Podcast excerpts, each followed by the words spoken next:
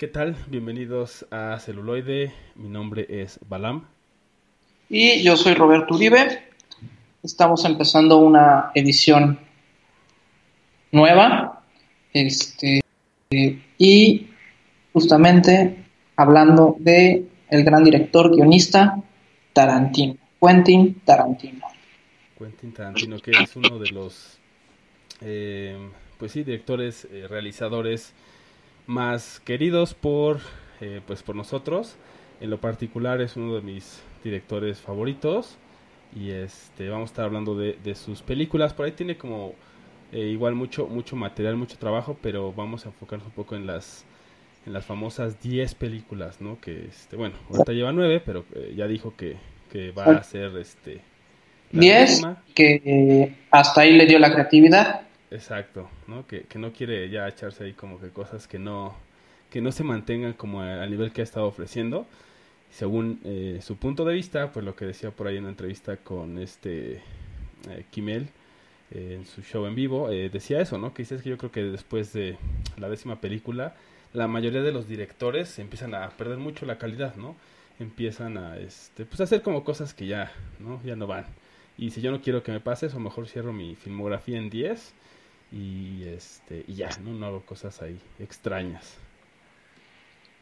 Sí, ¿no? Sabemos que es un, uno de los entes, si se le puede llamar de esta manera, más activos en, en Hollywood, tanto en los grandes circuitos como en circuitos independientes y hasta tiene la habilidad de mofarse de la misma industria. Así es, y de hecho, este, pues eh, yo me aventé por ahí un, mini maratón, ¿no? Con motivo de este, de este show precisamente. Eh, sobre él, pues ahí me aventé varias películas de él, ¿no? ya las he visto, pero pues igual eh, cada que las ves, pues como que notas algunas otras cosas. Es interesante también revisitar su trabajo, ¿no? Siempre hay como otras cosas que toca, otros eh, contextos que a veces no habíamos tomado, como que en un principio, y eso es, también es algo, algo muy interesante, ¿no? Bueno, lo primero que debemos entender mucho, porque igual y algunos de ustedes no lo conocen, este, es que Quentin Tarantino es un cinebro, ¿no? O sea, él, yo creo que es de las personas que más cine ven por lo tanto, sus películas están llenas de referentes tanto de sus propias películas como de películas de sus amigos y de la historia del cine. Sí, sí, este, hay por ahí como unos, unos temas que, que pueden ver como a lo largo de todo su trabajo, ¿no? Eh, precisamente de los que pude como identificar eh, bueno, y que siempre están como muy presentes, pues es el tema de los westerns, ¿no? Las películas de vaqueros. Eh, sobre todo, pues el spaghetti western hace muchas menciones sobre ese género de películas. Exactamente lo que decías, ¿no? De, sobre cómo se hacen las películas. De repente da mucho... Hay muchos eh, diálogos de sus personajes en donde dice sobre la actuación, donde los personajes dice, dicen, no sé, don't break character, ¿no? O sea, no te salgas del personaje, o ponte en el personaje, o cosas así. Siempre hay como esas referencias a la actuación, ¿no? Como ese metaplot, por así decirlo, esa metainformación de que también, este, pues como que es un ejercicio que él hace habitualmente también, ¿no? Como empezar a imaginar sus personajes y como darles, eh, pues una voz eh, única, ¿no? Creo que eso es algo que, que lo distingue de, de, los demás directores. sí, claro.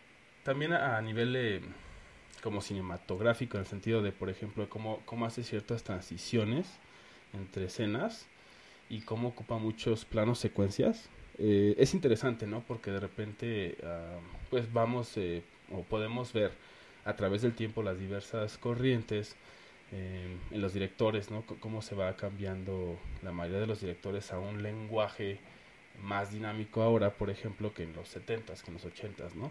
O cómo el dinamismo cambia, cómo las escenas de movimiento cambian, las persecuciones y todo esto. Y con él de repente como que puede usar ambos, ¿no? O sea, como puede usarlo mmm, de una manera, digamos, antigua, por así decirlo, de los 70 y una manera como más moderna, ¿no? Eh, es algo interesante que, que, recalcar, que si no han visto su trabajo, pues pueden ahora, eh, pues tomarlo con esto de, de, que ya se va a retirar, ver la película que creo que todavía está en cartelera, la de Once Upon a Time in Hollywood. Eras una vez en Hollywood. Sí, de hecho apenas lleva una, una semana en cartelera, cosa que yo no he podido ir a ver, pues quedé de ir con alguien a verla y lo más seguro es que sea esta próxima semana. Entonces yo creo que les dejaré mi reseña y opinión en el blog, en nuestras redes. Sí, entonces ese, es un tema um, interesante, revisitarlo, hacer como este un, este, un recorrido a través de todos sus trabajos. Eh, yo, digamos, lo hice eh, y si ves como esa evolución en su mismo lenguaje, ¿no? Eh, por ejemplo, de, de, Perros de Reserva, ¿no? que digamos es su primer... su primer largometraje en forma, porque pues ahí tiene... Sí, digamos que dirige, ¿no? Es la primera que él dirige. Las demás, por ejemplo, eh, pues fueron ejercicios mientras él estaba en la escuela de cine o fueron proyectos que ya no se acabaron, ¿no? O que no les dieron, o que no le dieron la rienda, ¿no? Por ejemplo, Natural Born Killers es como el, una de las más polémicas de los que son más fans de Tarantino, ¿no? Eh, digamos de los fans hardcore que tanto hablamos a veces, este, precisamente porque es un guion de él pero que la productora dijo, es que, pues tú quién eres, ¿no?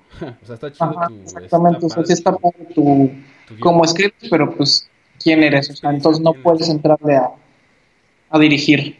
Claro, y además, pues teniendo, este, pues como varios actores que, si bien todavía no tenían la fama que tienen ahora, pues sí ya eran reconocidos, ¿no? O sea, eh, Woody Harrelson, ¿no? Juliette Lewis, eh, ya tenían una carrera, si bien no tan extensa como digo, pero ya eran alguien, no era como dirigir a cualquier persona. Entonces dijo, no, no, no lo vas a lograr, ¿no? La productora dijo, no, te vamos a comprar tu guion, pero lo va a llevar a cabo este, precisamente Oliver Stone, ¿no? Que también es uno de los, grandes cineastas del, cine norteamericano.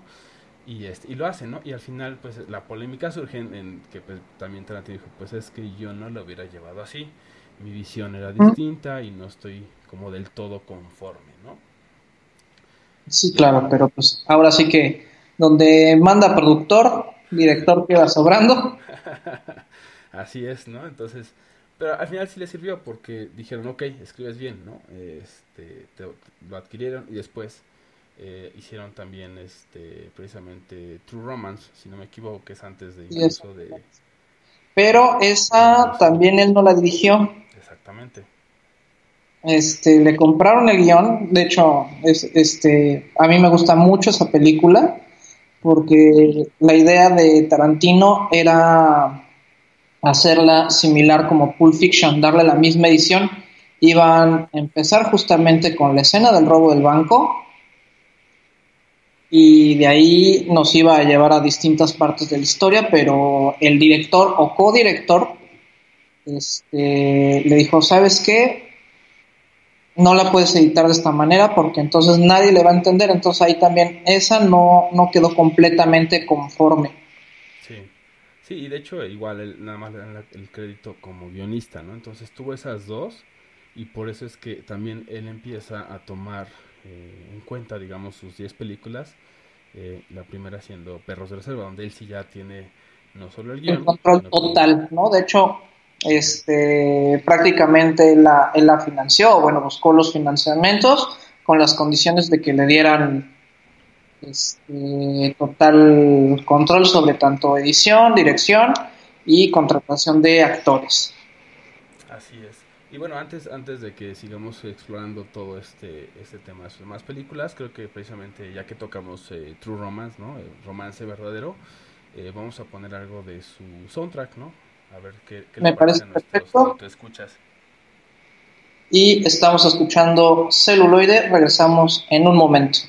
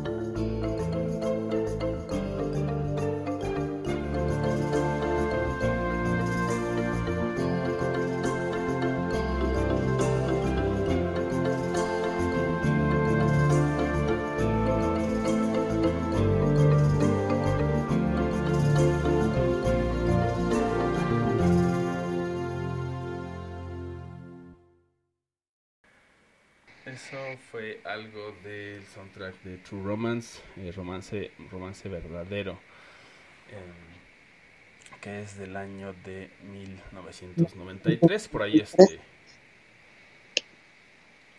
estábamos eh, pues, checando la, eh, los años, ¿no? De repente,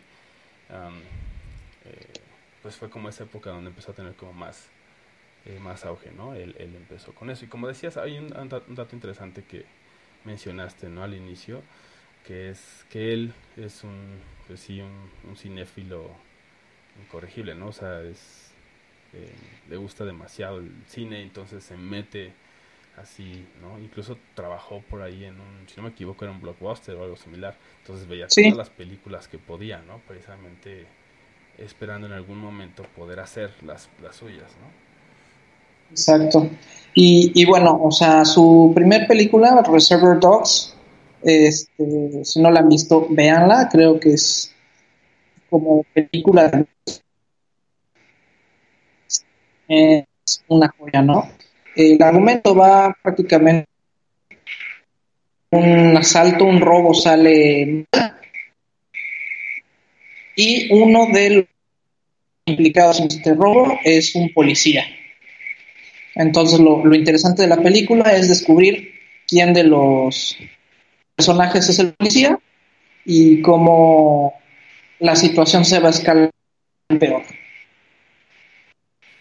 Sí, y que también es este el tema de, que obviamente ese grupo de pues profesionales, ¿no? De criminales profesionales, este, pues empiezan como a, decir pues pistas, ¿no? O sea, como decir pues quién pudo haber sido, a ver quién conoce a quién, de dónde vienes, como a decir, pues, dónde, quién fue, ¿no? Y empiezan como a tener, pues, esa tensión, ¿no? Entre ellos, este, y pues que todos son, pues, criminales en el sentido que han matado personas, entonces, pues, está como muy tenso porque están así como que al primero que yo creo que es, pues, le voy a disparar, ¿no? Y este, y pues por ahí se va como desarrollando todo, toda esa trama alrededor de quién, quién fue el que los, este, pues sí, como que los delató, que hizo que no saliera ese, ese robo como debería ser. Entonces, este, sí, al final es, es eh, el tour de force, ¿no? O sea, que es una parada sí o sí dentro del cine de Tarantino y para empezar a ver cómo es el lenguaje que les decía, em, que pueden empezar a, a, ver cómo es ese lenguaje que tiene él, ¿no? De, de, los cortes, de las transiciones, donde también la música, ¿no? Llega a jugar un papel muy importante y bueno, digo, en, todas las películas, pero al final no es un soundtrack como se le conoce un soundtrack original, o sea, no es música que se generó para esa película, sino que él toma de discos eh, pues viejos de música y la reinterpreta, ¿no? Y les da un nuevo significado. Y lo interesante es que hay hay este música que es como de ambiente y hay y hay música que es parte, digamos, de la historia. Lo interesante que hace Tarantino es que juega con estos ambos mundos. Entonces, una canción de repente forma parte del ambiente, pero llega un giro y resulta que le estaba escuchando un personaje. O al revés, ¿no? Empieza escuchándola a un personaje y en un tipo de transición pasa a ser parte del ambiente de toda la, la escena y eso, es parte de lo que les comentaba, ¿no? De las transiciones, o sea, como dices, de repente se escucha la música y pues tú no sabes si es música de ambiente y a lo mejor cuando empiecen a hablar ya, ya va a desaparecer, va a ser lo que es el fade out, por así decirlo, y entonces va a estar el diálogo, pero hay veces que no, a veces te das cuenta que es eh, la música que viene escuchando, por ejemplo, en el coche, ¿no? Y si el coche de repente se, se, frena o hay un choque o algo pasa, entonces pues ya cambia la música o se apaga o le baja, ¿no? Alguien le dice, no, pues ya apagas el carro y se, apaga la música. Entonces esa es la transición a veces pues auditiva, ¿no? Que tú tienes muy eh, presente la música eh, y de repente ya se deja escuchar y entonces cambia toda la escena porque ya, ya no hay música y entonces hay como a lo mejor el vacío o hay más tensión o etcétera, ¿no? O por ejemplo en el caso de, Perros de Reserva, eh, una de las escenas, ¿no? Precisamente cuando ya está todo demasiado tenso, ya está yéndose como pues un poquito todo ahí este al infierno por así decirlo uno de los personajes este agarra y pone pone el radio no y entonces este ponen ponen por ahí una canción que pues, es muy icónica mientras eh, procede a torturar a un, a un patrullero que precisamente fue como a revisar ¿no? el área precisamente porque ya había un, este, pues, policía infiltrado, entonces sabían más o menos por dónde iban a estar y todo esto. Entonces atrapan a este patrullero, pone la música del radio, empieza a tocar la canción y entonces este personaje interpretado por Michael Madsen pues empieza a torturar al patrullero, ¿no? Y es este precisamente Stock, Stock in the Middle with You, ¿no? Que incluso este pues ahora podemos podemos ponerles eso para que se, lleguen a imaginar esa escena. Si no la han visto y si la han visto pues para que igual se, se acuerden, ¿no? De, de esa escena a ver qué, qué, qué sentido les hace, ¿no? Ok, y también este, dos datos interesantes sobre Reservoir Dogs, que cuando Tarantino le entrega este, el guion a Steve Buscemi, a él le toca hacer el personaje de Mr. Pink. Entonces cuando está leyendo el guion y le toca ese personaje, se queja de por qué a él le tiene que tocar ser Mr. Pink y a Tarantino le gustó tanto este, la manera en que Steve Buscemi se quejó el personaje que, que, interpretó, que incluyó esa parte en la película.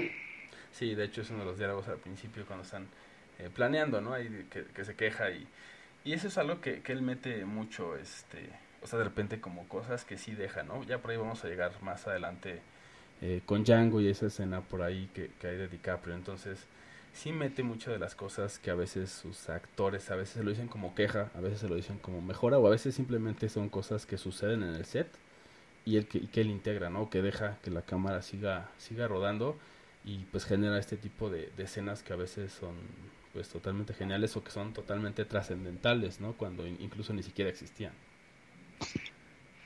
Sí, bueno, pues ahora sí vamos con algo de... Perros de reserva es Stock in the Middle with You. Vale. Regresamos a celuloide.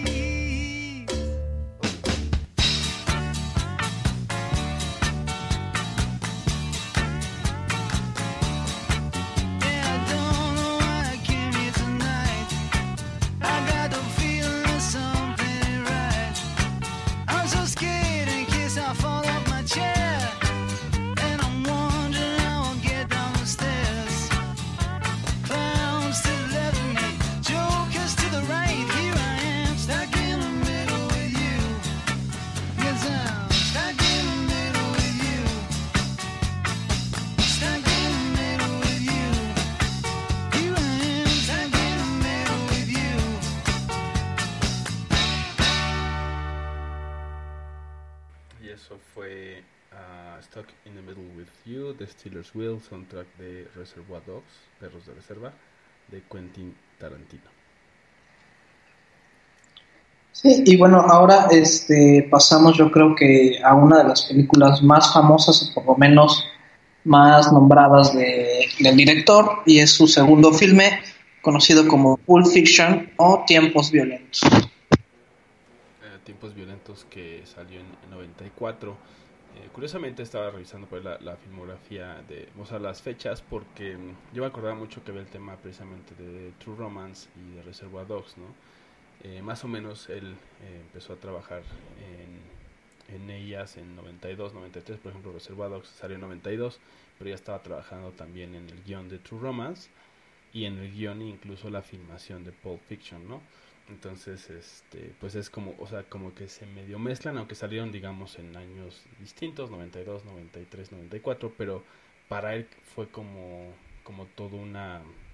Como toda una etapa. Ajá, una etapa, una racha donde él hizo todo esto, ¿no? Y por eso son como de repente muy similares, aunque no iguales, obviamente, pero, em, pues, por ejemplo, lo de que Perros de Reserva es un asalto, ahora en Pulp Fiction, pues igual, ¿no? ¿Cuál es la, escena que inicia? Pues es igual, otro asalto, ¿no? Entonces de repente tienen como muchos esos puntos en, común, ¿no? Sí, aquí ya justamente ya tenemos la, la visión característica de, de Tarantino, en la cual ya nos, nos empieza a platicar una historia de la mitad. Y a partir de ahí ya nos va a dar saltos en distintos, con los distintos personajes. Y aquí tenemos yo creo que uno de los tributos más fuertes de Tarantino, que es justamente la escena donde están bailando Uma Thurman con John Travolta, que esa la sacó o la reinterpretó de ocho minutos y medio de Fellini. Sí, y, este, y que él siempre, ah, o lo van a poder ver en todas sus películas, como que hace mucha referencia, precisamente, como decía, el término spaghetti western, ¿no? Para quienes no, no tengan tan familiar, fueron todos esos, eh, todas esas películas de vaqueros, de westerns, pero que se hicieron en, en, Italia, ¿no? Y después, bueno, en Europa, pero principalmente en Italia. Entonces, por eso el spaghetti, que era la comida, y pues el western, ¿no? Spaghetti western. Y hace mucho esa referencia, pero también visualmente, eh, también hace como mucho tributo precisamente al cine, cine italiano, ¿no? Que al final son, pues, otros de los grandes maestros del cine, ¿no? Eh, históricamente. Entonces, sí, definitivamente lo toma de ahí, lo hace como a su forma y este y también se queda grabada no como uno de los de las escenas pues también hay más este icónicas de la película y al final pues del cine también lo han, lo han este, tomado en parodias y etcétera no se quedó como un referente y aquí también tenemos yo creo que una de las de los diálogos más importantes aquí el, los diálogos son como el, el, el hilo conductor de la historia y tienen cierta relevancia ¿no? Por ejemplo, en la escena donde justamente el personaje que fue hecho específico para este Samuel L. Jackson, que lee este salmo, ¿no? El, salmo de Ezequiel 25-17, que de hecho es un, un salmo que, que se inventó. Si mal no recuerdo, es un texto ficticio, realmente no existe ese salmo, pero queda como, como guante a la película y te da mucho que entender, ¿no? Que entender del, del personaje. Estamos aquí en, en, todos los personajes de Tarantino, este, con los dedos, como que tú te puedes imaginar mucho el pasado de ese personaje, a diferencia de otras donde está hecho en específico para la película sus funciones y sus nada más funcionan o nada más este, nos quieren relatar lo que pasa dentro de la película, lo que por lo menos a mí me pasa, este, por ejemplo, Vincent Vega, bueno, pues antes, antes de meterse en todo este problema, pues él qué estaba haciendo, a qué se, a qué se dedicaba, ¿no? Y luego descubrimos que también tiene a su hermano, que es el que sale en Perros de Reserva.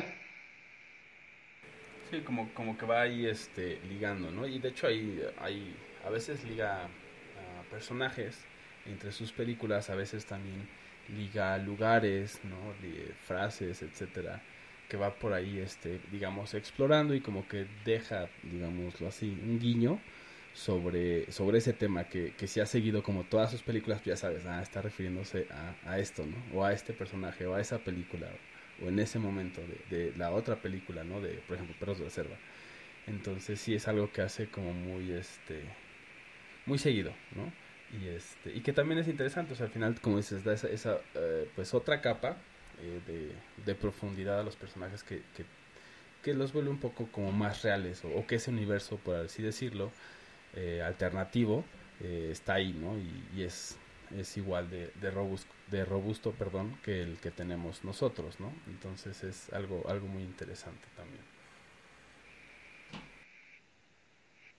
Y bueno, este, como, como dato también bastante chistosos el, el, el, el, de ciertas palabras, ¿no? En el caso de Tarantino, este, la palabra fuck este. Y en perros de reserva, o sea, si se ponen así con el o hacen uno de estos drinking games, van a terminar muy mal porque es que en toda la película se puede escuchar esa palabra que la dicen distintos personajes 265 veces. Entonces. Sí, si fuera un, un, shot por cada vez, pues bueno, ya se imaginarán cómo van a terminar, ¿no? yo, iba a comentar precisamente lo del salmo, este, yo me acordaba por ahí, ¿no? Este, en algún momento yo también lo busqué, porque pues al final es como muy icónico y todo esto, ¿no? El, eh, el salmo, sí, el, el, número no existe, o sea, el, no existe, ¿no? No está así, o sea, la numeración o el, eh, la referencia está mal y también tiene como por ahí este, mezcla según yo con otro salmo. La verdad es que no, no recuerdo muy bien, en algún momento sí lo investigué y fue lo que, lo que ahorita me acuerdo, ¿no? Este eh, los números sí están mal, ¿no? O sea, no llega hasta ese número, ese libro, ¿no? De la Biblia. Y entonces, pues a ese número tampoco. Entonces, eh, les voy a buscar y lo voy a poner precisamente en las redes sociales, ¿no? Para que quienes le interese, está interesante todo lo que dice y pues obviamente como lo mencionaste, ¿no? Que le da esta profundidad y esta, pues, personalidad a ese personaje. Porque incluso después de que dice esta famosa, eh, bueno, este famoso salmo, pues pasa, ¿no? Esta escena donde este, sobreviven por lo, la razón que sea y lo marca, ¿no? Lo, lo hace que cambie completamente su parecer a, a, en cuanto a la vida, ¿no? Claro. Y pues bueno, ahora vamos con algo de Pulp Fiction y regresamos en un momento más con celuloide.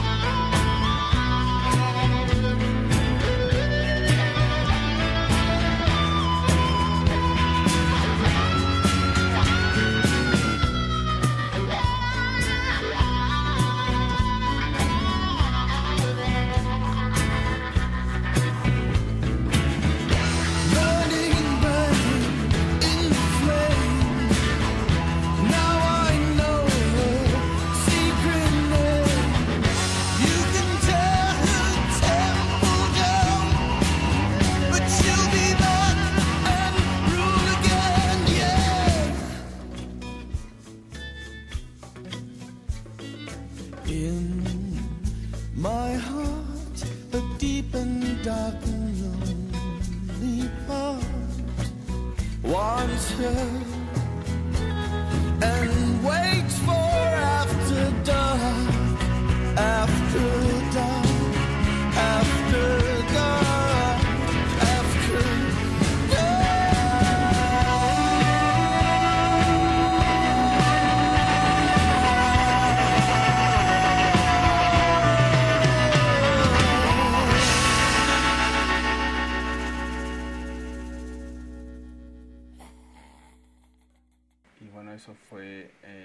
Soundtrack, no, no de Pulp Fiction, ahí la aclaración, ya no le avisé al buen eh, Bob acerca de ello, es de em, Del Crepúsculo al Amanecer, From Dusk Till Dawn, After Dark de Tito y Tarántula, em, que bueno, por ahí él no, él no dirige, pero como le dijimos, no tiene ahí bastante trabajo además de las películas que él dirige y hace el guion.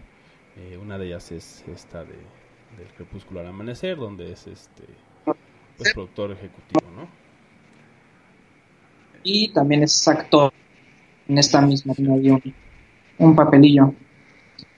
Que le gusta, ¿no? Es, algo que, que, hace muy a menudo salir y hacen sus películas, o bueno, en este caso que es el director de Crepúsculo al Amanecer, es Robert Rodríguez y son súper amigos, ¿no? Entonces le gusta como salir y que lo maten y bueno, por ahí este lo van a ver eh, si siguen o si ven las películas, sus películas también va a ver que sale por ahí de repente él en situaciones chistosas o o a veces no tan chistosas y medio, este, pues sí, como de humor negro, ¿no? Más bien, digámoslo así.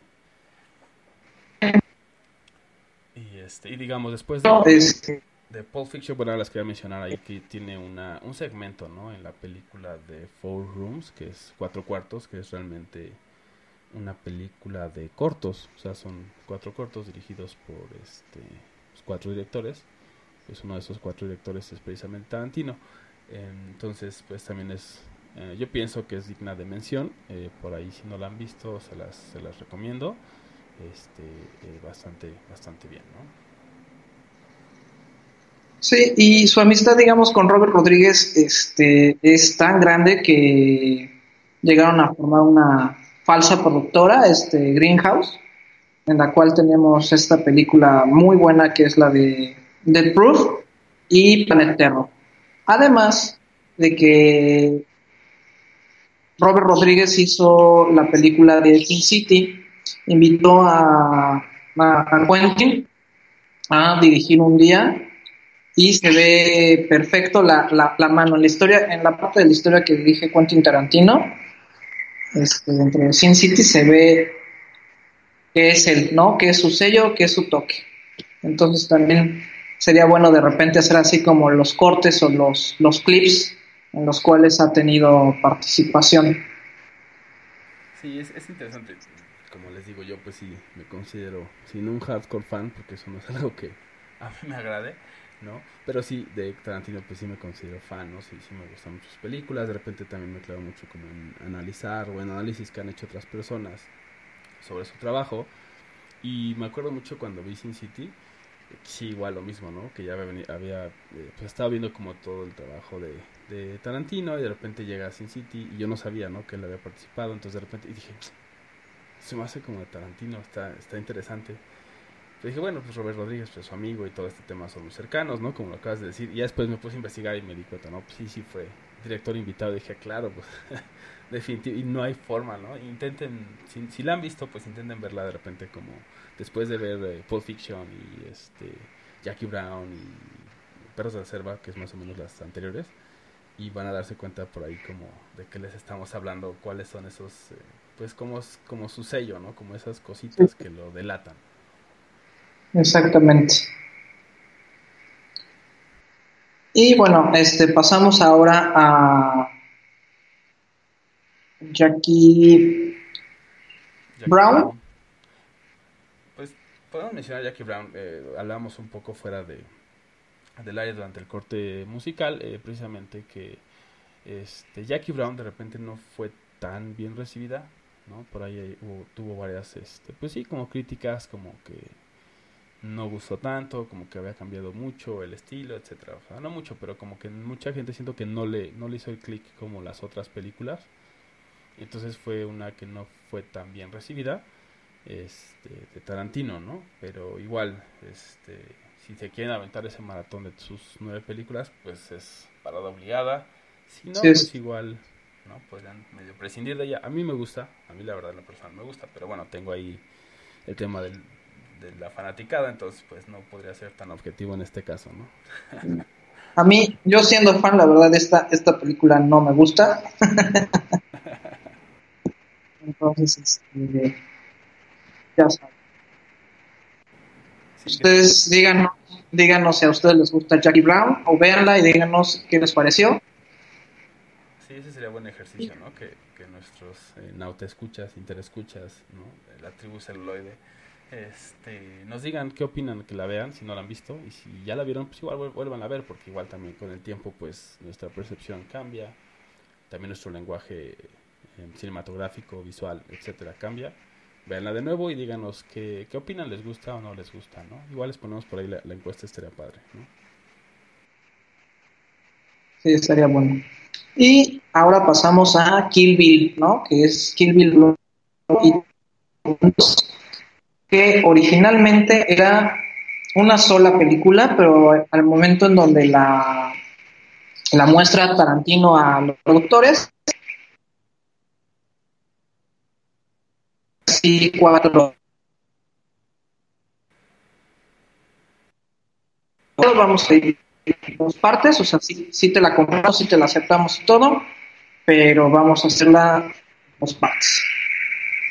Lo cual es bastante ah, porque a finales de ese año, cuando salió Kill Bill, que Kill Bill dura como dos horas y cuarto, dos horas y diez, a finales de ese año, en el 2003, sale El Señor de los Anillos, duración de 3 horas 20. Entonces yo creo que ya pudieron haber llegado a las 4 horas o cerrarla en 3 y media las dos películas y hacerla una sola. Y posiblemente una película de Tarantino, ¿no? Sí, y es eh, algo que igual lo, lo caracteriza, ¿no? Eh, eh, estaba, estaba pensando que, por ejemplo, Tiempos Violentos, ¿no? Pulp Fiction dura dos horas y media. Como les decía, no hice otra vez ese recorrido de su filmografía, no, no vi todas, porque igual pues son dos horas y media cada una y así. Entonces, este, no me dio todo el tiempo, pero pues sí, sí vi como, pues, este, varias y pues casi todas están rondando en ese, en esa duración, ¿no? Dos horas y media.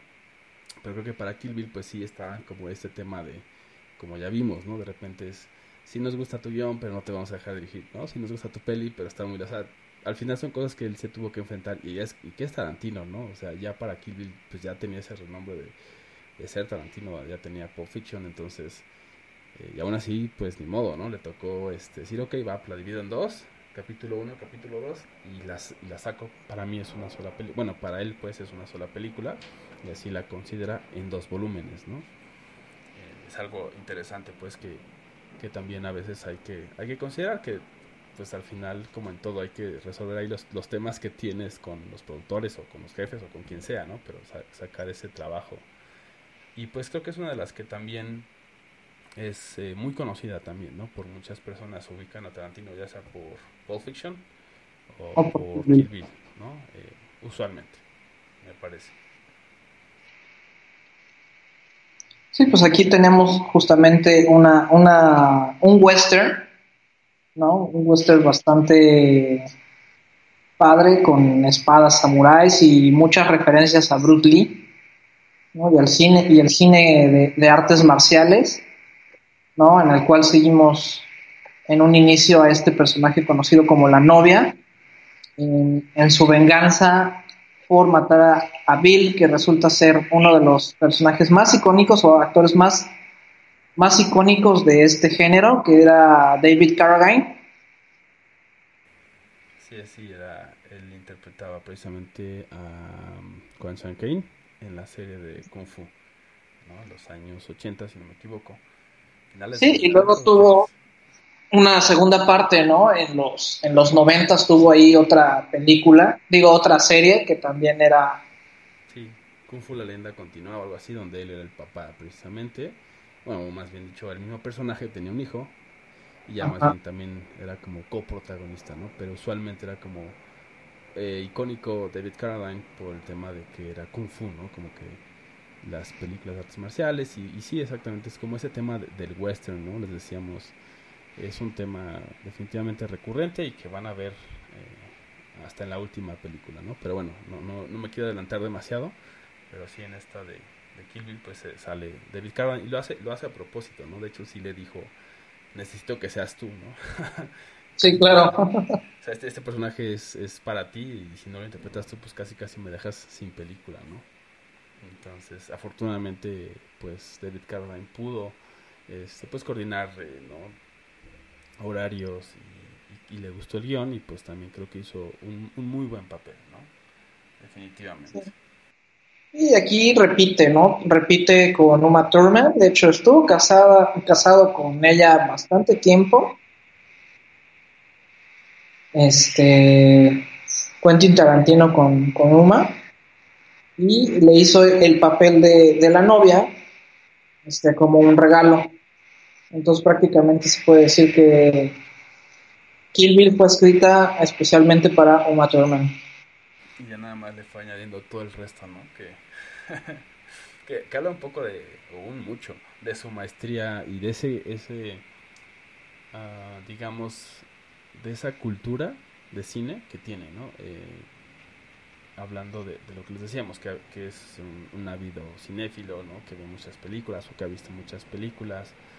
Entonces puede hacer casi casi lo que quiera, ¿no? Entonces hizo esto así como dices, ¿no? Es un regalo y sin embargo le puso encima todo lo demás y es algo que, como dices, es un western que no es un western, entonces es algo muy interesante que además sucede, digamos, en tiempos modernos, o sea, por ahí tiene como varios, varios elementos bastante, bastante buenos y que incluso la historia es como muy entretenida, ¿no? Y pues también no deja de lado eh, esos distintivos como pues la parte gore, ¿no? De cuando está contra los... los eh, 88 maníacos. Exactamente, ¿no? Los Crazy 88. Eh, pues eso, es una de las escenas pues que ha dado la vuelta al mundo y que ha estado ahí también en nuestro imaginerio durante mucho tiempo y que es totalmente, o sea, gore, pues tiene como toda esa sangre, etcétera sí, y censuraron, ¿no? De hecho, en México la censuraron por la cantidad de sangre. Sí, es, es parte de, lo que llega a pasar con, con este tipo de trabajos, ¿no? De, este, que llegan a ser muy sangrientos. Y es algo que tampoco van a dejar de ver, ¿no? Si ven el cine de Tarantino y bueno, de otros actores, perdón, directores, pero sobre todo pues, de Tarantino tiene como ese ese gore en el sentido de que es de repente muy como si tú estuvieras ahí, como si dijéramos eh, te, embarra, ¿no? Casi, casi de la sangre, te pone ahí como para que no te puedas escapar, ¿no? Sí, sí, te, te, envuelve, ¿no? Exactamente, y de repente sientes como todo eso. Y de hecho, pues por ahí es igual. En, este, The Hateful Eight, que pues ya es más adelante, lo vamos a ver. Pero igual de repente es como muy, muy cerca la sangre, la violencia y, es como para que no te escapes. Y es algo interesante porque también lo han cuestionado mucho, ¿no? Por ahí hay algunas entrevistas que pueden ver en YouTube que le hacen algunos reporteros, ¿no? Incitando como esa parte de, de que pues, eh, digamos, la, pregunta que le hacen es de si él cree que sus películas contribuyen, digamos, a la violencia que hay actualmente. Y pues bueno, él por ahí está respondiendo que pues no, que para él es una forma de arte y está representando como eh, pues la sociedad, digamos, y no está incitando a nadie a que haga o no haga las cosas, sino pues que vean sus películas y tomen sus decisiones. Y bueno, ahí el reportero sigue instigando y pues ya, Tarantino pierde un poco los estribos y pues ya por ahí le, le contesta de una manera. Pero a mí se me hizo muy interesante el punto, ¿no? Eh, este, viendo otra vez todo el trabajo, pues un, un poco, eh, creo que retrata, ¿no? O sea, más bien es eh, cuestionarnos a nosotros mismos como sociedad, ¿no? Y como individuos, si ese reflejo está, digamos, presente, ¿no? Porque a mí se me hizo súper interesante que eh, el tema de Estados Unidos, por ejemplo, del racismo, ¿no? De la discriminación hacia la gente pues, negra, ¿no? De color. Este, y que Tarantino ha, ha, tocado el tema pues, ya desde hace un buen, ¿no? Siempre hace como esa referencia de, de, los negros, lo puedes ver en Django, ¿no? Lo puedes ver incluso este, en, este... de hecho también en True Romance hay un diálogo precioso que te habla acerca del origen del pelo rizo. sí, sí, este, entre Christopher Walken y, y Dennis Hopper. Y este, y sí, ¿no? O sea, dice, pues en realidad, bueno, para no, este, no entrar en todo el guion, pero sí les dice por ahí como el origen, ¿no? Y entonces siempre he mencionado como todo ese tema y lo ha estado pues eh, poniendo como muy en la mesa, por así decirlo, y que pareciera que no, que no se ha integrado en la sociedad. Entonces de repente creo que sí tiene un punto a su favor, por así decirlo, es ese, ¿no? Que al final está retratando una sociedad y esos son los temas que están en la sociedad. Ahorita me acordé precisamente que estaba hablando de Django, ¿no? Del tema del Ku Klux Klan y todo esto y del, pues, esclavismo, ¿no? Entonces, eh, interesante realmente este tocar eh, estos temas. Ok, pues es momento de otro corte musical. ¿Qué prefieres, Dead Proof o Kill Bill? Yo creo que ahorita vamos con Kill Bill y regresamos con Deathstroke.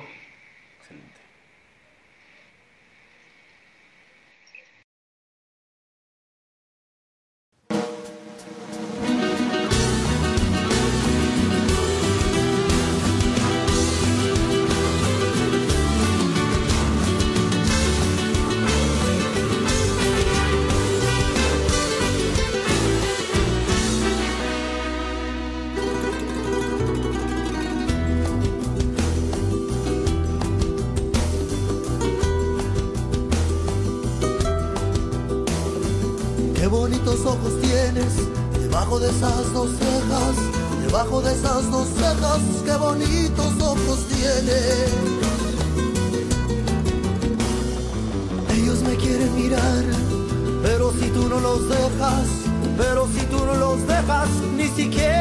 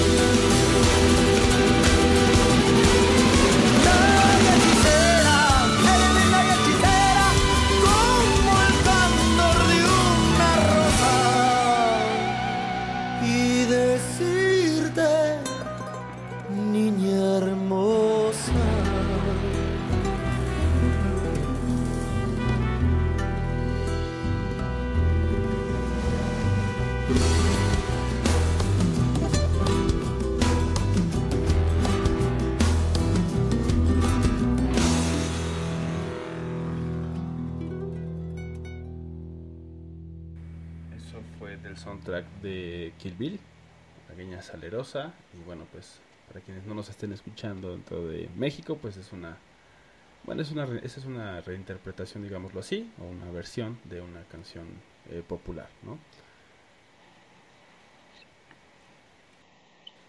Y ahora estamos acercándonos precisamente a lo que comentabas de Grindhouse, que hizo con Robert Rodríguez, donde sacaron este pues toda la todo el marketing, ¿no? O sea, sacaron pósters, este, en redes sociales y en todos lados había como todos estos pósters como vintage, como, entrecomillado vintage, ¿no? Como viejito, como ese feeling de películas, eh, pues sí, como de los 70s, 80s, este, pues de terror, ¿no? Entonces sacan ese, esa casa productora, pero que realmente no existe, llamada Grindhouse.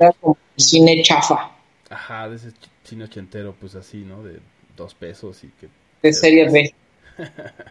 con efectos malísimos, etcétera. Incluso, este, bueno, eh, Tarantino dirige Death Proof y Robert Rodríguez Planet Terror, ¿no? Y pues los dos hacen por ahí como ese juego con, eh, con el tema de las películas chafas. O sea, tan es así que de repente ponen el efecto de que el rollo, ¿no? Se, se, se traspapela o bueno, se atora, se corre, ¿no? Y se ven ahí los colores mal. Y los dos hacen como lo mismo, ¿no? Como ese se pierde el rollo y sales tres escenas después ya no entendiste nada. Exacto, como todos esos efectos ¿no? de postproducción, pero con esa intención totalmente, de ese feeling de esas películas que estás viendo pues, de repente, pues, literal, mal hechas. no, no hay otra forma de ponerlas.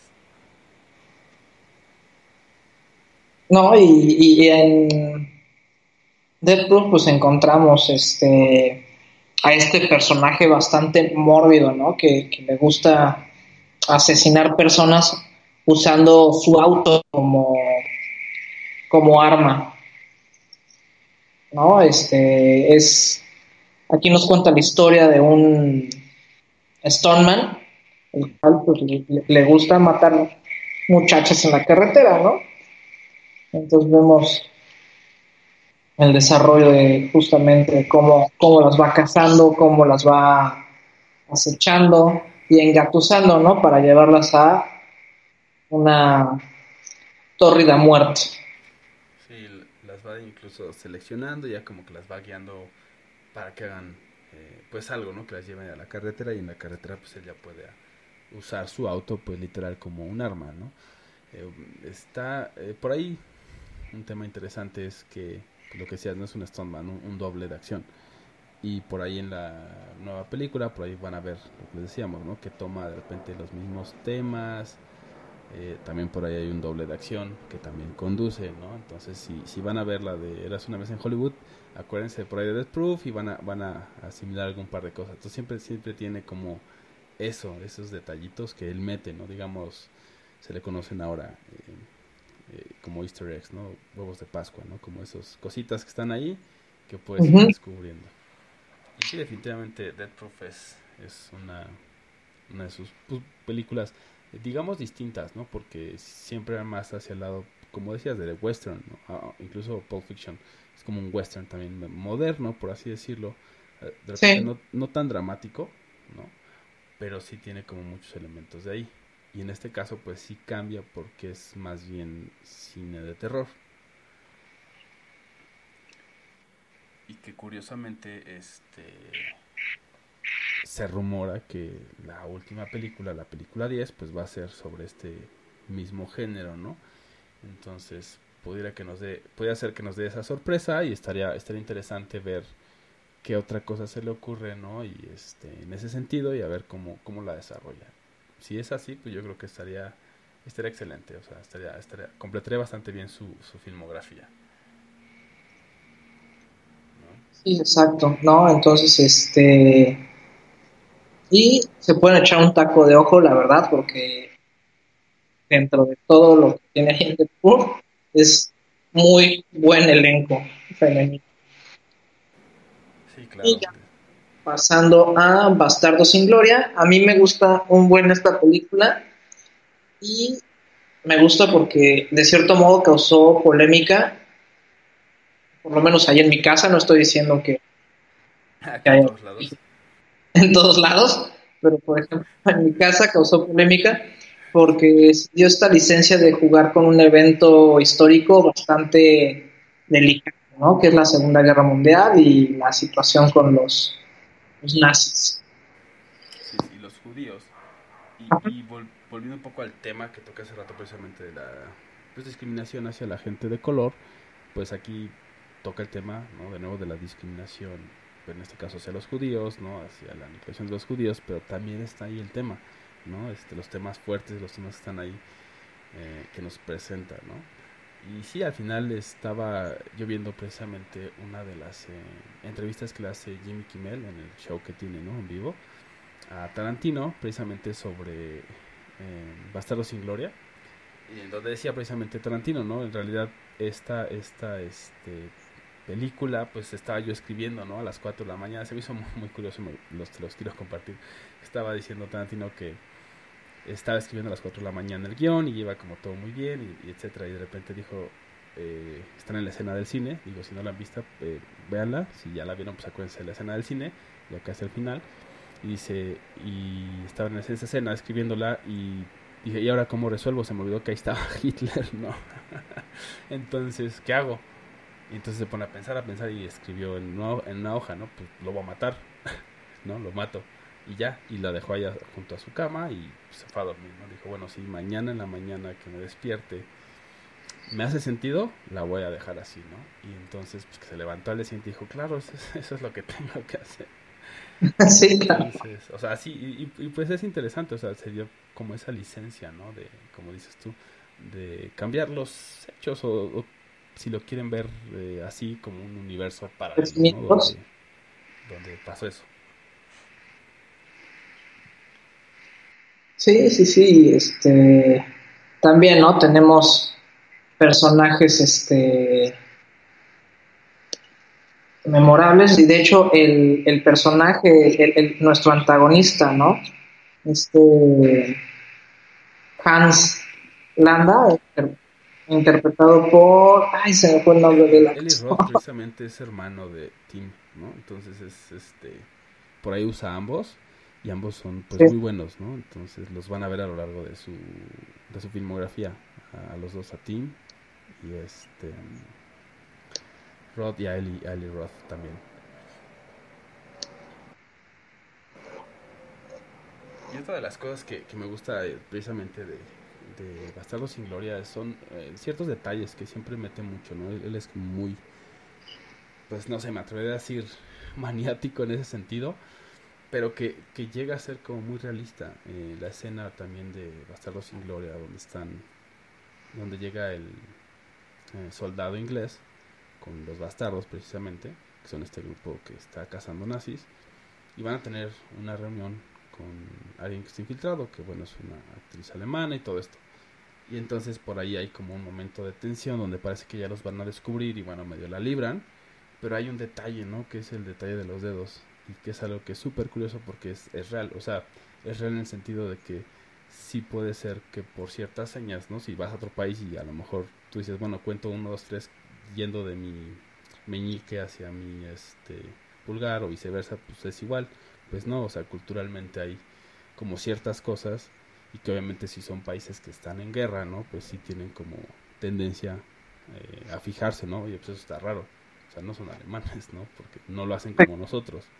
Entonces, e-, ese detalle es así como, a mí se me hace como muy genial porque es algo muy breve, pero que tiene como toda esa repercusión de lo que sucede en esa escena y que, y que es algo que totalmente pudo pasar, ¿no? En, la Segunda Guerra Mundial, por ejemplo, ¿no? O que puede pasar incluso en las, bueno, las guerras más modernas, o sea, de repente ciertas cositas. Que sí, que, son como detalles que no encajan en, cierta cultura. Y entonces es, es, donde te brinca, oye, pues si nosotros no lo hacemos de esa manera, y estos dicen que, pues, ¿de dónde vienen, no? ¿Vienen del sur? sí, exacto, así como no, no concuerda. Y eso es, pues, eh, muy, muy buena escena eh, para mí, ¿no? Pongan atención en esa parte, es, pues, muy, muy genial, ¿no? Y este, pueden hablar por ahí con algunas otras personas que sean de por allá y pues les pueden confirmar que en efecto ellos cuentan de una manera distinta, ¿no? Bueno, por ejemplo, en, en Alemania, ¿no? Siendo más este, específicos.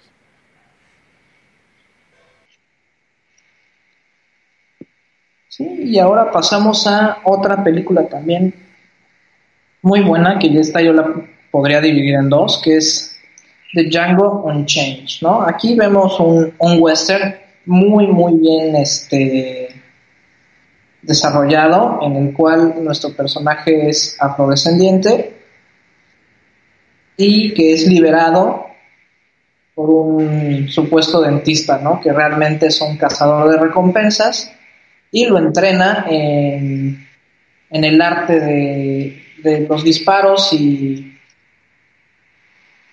y las armas y todo esto para que llegue a concretar su, su venganza. No, yo, yo, en esta película tengo cierto conflicto porque se puede dividir en dos, porque aquí no, nos juega un ritmo, la primera mitad de la película pasa muy rápido, ¿no? O sea, toda la parte de, del entrenamiento y el desarrollo de cómo crece esta amistad, este, pasa muy rápido y agarra muy buen ritmo y tú dices, bueno, pues a dónde nos va a llevar. Y ya cuando llegan con el, con el antagonista o el grupo de antagonistas, le meten el freno para aumentar la tensión y nos cambian completamente la visión de la película. Sí, sí, yo concuerdo. Este, empieza a ser un poco incluso los diálogos eh, distintos, ¿no? Como un poco más, eh, o sea, como que tiene más representación hacia el monólogo, por así decirlo. O sea, como que los diálogos de cada uno de los personajes es mucho más extenso eh, que, antes, ¿no? Antes de, que lleguen a ese punto, están como un poco más, un vaivén un poco más dinámico. Y de repente ahí llega como siendo más así, como más monólogos más largos. Y después una respuesta o una acción. Y, este, y creo que yo creo que lo hizo por eso, ¿no? De, el tema de, de, aumentar la tensión, de, de ir escalando la, la tensión más y más y más, ¿no? porque también tú sientes eso, o sea, sientes raro. Eh. Creo que por, por, eso lo hizo, como que ese manejo que él ya sabe, ¿no? Que dice, pues trae este ritmo muy rápido y todos están como, me, o sea, pasan cosas, medio las puedes tolerar, medio, o sea, cosas fuertes, vaya, y las puedes medio tolerar, y de repente como que te dice, ok, ya no la puedes tolerar, o sea, ya está enfrente de ti, ¿no? Volvemos a lo mismo de que te dice, aquí está, en tu cara. ahora, ahora qué haces con ello, ¿no? Y este, y creo que lo hizo por eso, o sea, que tú sientes está raro, cambia y de repente la tensión, la tensión, la tensión, la tensión hasta que bueno se, se desarrolla, ¿no? Ya hacia hacia hacia el desenlace y bueno de ahí otra vez empieza como otro ritmo y ya de repente pues ya llegas a la, al final, ¿no? Al, al desenlace. Entonces definitivamente este, muy buena. También ahí pueden ver lo que les decíamos de su homenaje, por así decirlo o, pues sí, yo siento que es como un homenaje que, que, les rinde a los maestros del cine de italiano, ¿no? Que este, del spaghetti western, porque hace muchas tomas, eh, cómo mete las letras, cómo mete las tomas, incluso al principio los zooms, ¿no? Que están en, una, en unas colinas, ¿no? Y de repente zoom hacia donde están los esclavos, este, y cosas así. Eso es muy, muy del spaghetti western. De esas este, películas de vaqueros de los setentas filmadas en Italia, entonces siento que lo hace como un homenaje y, hace bastantes referencias a, ello. Y este, pues volvemos a, que es un, un, pues un gran maestro, un gran realizador y sabe cómo, cómo meter ese tipo de elementos sin que sea, digamos, raro, o sea, o, o que no quede, ¿no? Creo que lo hace de, de una muy buena manera. Sí, y hay este tanto en este, ya ligándola también con la de los ocho más odiados, este, a Tarantino también le gusta ver que, que, los actores improvisen, ¿no? O sea, que dejar que la cámara corra y, por ejemplo, aquí tenemos una escena muy, muy representativa con Leonardo DiCaprio en la cual se le rompe una copa, este, porque está muy alterado, pero continúa rodando y no detienen la, la, la, la, toma, ¿no? O sea, cuando en cualquier situación, un accidente que pasa en el set, pero tan, tanto DiCaprio como Tarantino dejaron correr y, y, no se salió del personaje y está le da un toque, ¿no? Le, da un guiño a ese personaje, le da un, un tono más a, acerca de cómo es su carácter sí, le da, le da más profundidad y este y sí es la es muy, muy genial, o sea, al final sí fue, sí fue una cortada eh, bastante fuerte, porque es una escena, como decíamos, viene escalando, ¿no? Viene un ritmo, cambia ese ritmo y de repente escala, escala como la tensión entre todos los personajes y la puedes sentir, ¿no? Que, la trama tiene esa tensión, entonces desemboca en eso, de repente da un golpe a la mesa porque pues, pues, el, el, guion dice, pues da un golpe a la mesa, ¿no? Está enojado y dice su diálogo, ¿no? Le da la mesa, pero le da a una copa. Como le da tan fuerte, pues se corta. Digo, no es así como la mega cortada, pero sí, sí sale sangre profusamente de su mano. Y entonces, pues él sigue su diálogo, bla, bla, bla, ¿no? Y de repente, de hecho, o sea, se, te das cuenta, ¿no? Que sí se da cuenta como, pues me corté la mano. O sea, te das cuenta, digamos, este, por un segundo, ¿no? O sea, así como que, oh, y, y sigue eh, actuando, ¿no? Y dejó, dejó esa escena y de hecho utiliza la sangre, ¿no? Para, eh, pues, como dices, dar esa profundidad al personaje del, pues es lo, algo que haría, ¿no? Como ese nivel de enojo que ya estaba ese personaje por todas las situaciones, por todo lo que estaba pasando y que ese ya es el, el clímax, entonces como que le da todo ese, ese sabor. Y que para él es un insulto, para él es un insulto lo que está pasando en su casa. Exacto. Y entonces él hace lo mismo, ¿no? Le embarra la sangre a Brunilda y pues toma otro, otro carácter y pues digamos todas las reacciones en ese momento son como muy reales. Entonces él dijo, pues sigue, o sea, él, él no dijo nada, siguió filmando y los actores siguieron también actuando y, y, salió esa escena, ¿no? Si no han visto Django sin cadenas, pues sí, este, véanla y acuérdense de ese momento cuando este, el personaje de Monsieur Candy eh, pega en la mesa. Pongan atención ahí, mucha atención y van a darse cuenta de lo que hablamos. Si no la han visto, y, o si digo, si ya la vieron, pues este, igual veanla de nuevo y, y, y, traten de ver esas, esas cositas, ¿no? Sería algo, algo interesante. No, y hay, y hay otra escena este, en de Hateful Eight, en la cual este, uno de los personajes, platicando, platicando con Tarantino, le dijo, oye, me gustaría que mi personaje tocara la guitarra en esta parte. Y, y Tarantino le dijo, va, ¿no? Entonces la actriz trae su guitarra con la cual aprendió a tocar guitarra, o sea, era una guitarra muy especial para ella. Pero el otro actor creía que era parte de la utilería y se le hizo justamente para aumentar tensión entre estos dos personajes, romperle la guitarra. Sí, sí, sí. Pero él creía que era parte de la utilería, ¿no? O sea, nunca se imaginó que era la guitarra personal de, de esta actriz. Claro, y que tiene un valor sentimental. Ajá, entonces podemos ver las lágrimas reales y cuando cortan, o sea que cuentan que dio el grito en el cielo y el otro pues fue así como oye, pues ¿qué pasó? No, pues es que mi guitarra, que quién sabe qué. Entonces los dos se tiraron a llorar como, como Magdalenas, uno pidiendo disculpas y la otra sufriendo la pérdida de, de este instrumento tan preciado. Fíjate, ese, ese no lo sabía, pero sí ahora todo tiene sentido, porque sí justo esa, esa escena es como igual, de, pues añade, ¿no? Tensión a, a esa relación, a la tensión que hay en, en, la cabina esa donde están todos esos personajes de los ocho más odiados, y de repente se pone a tocar, y sí cuando la rompe, pues sí ves esa reacción como tan natural, dije, pues, yo dije, wow, ¿no? Es, es muy buena actriz. Sí. no, es que ahí sí fue muy real. Literal. Y sí, pues es, es, algo que, que este, pues está acostumbrado a hacer, ¿no? Este Tarantino y pues a seguir filmando, ¿no? Al final, como dicen por ahí, the show must go on, ¿no? El, el show debe continuar. Y bueno, pues ahora eh, veamos a un corte musical. Eh, tenemos algo de Django o algo de Dead Proof. Yo creo que Dead Proof para, pues, para sí, sí. la línea de tiempo, digámoslo así. Me parece bien, me parece bien regresamos con celuloide.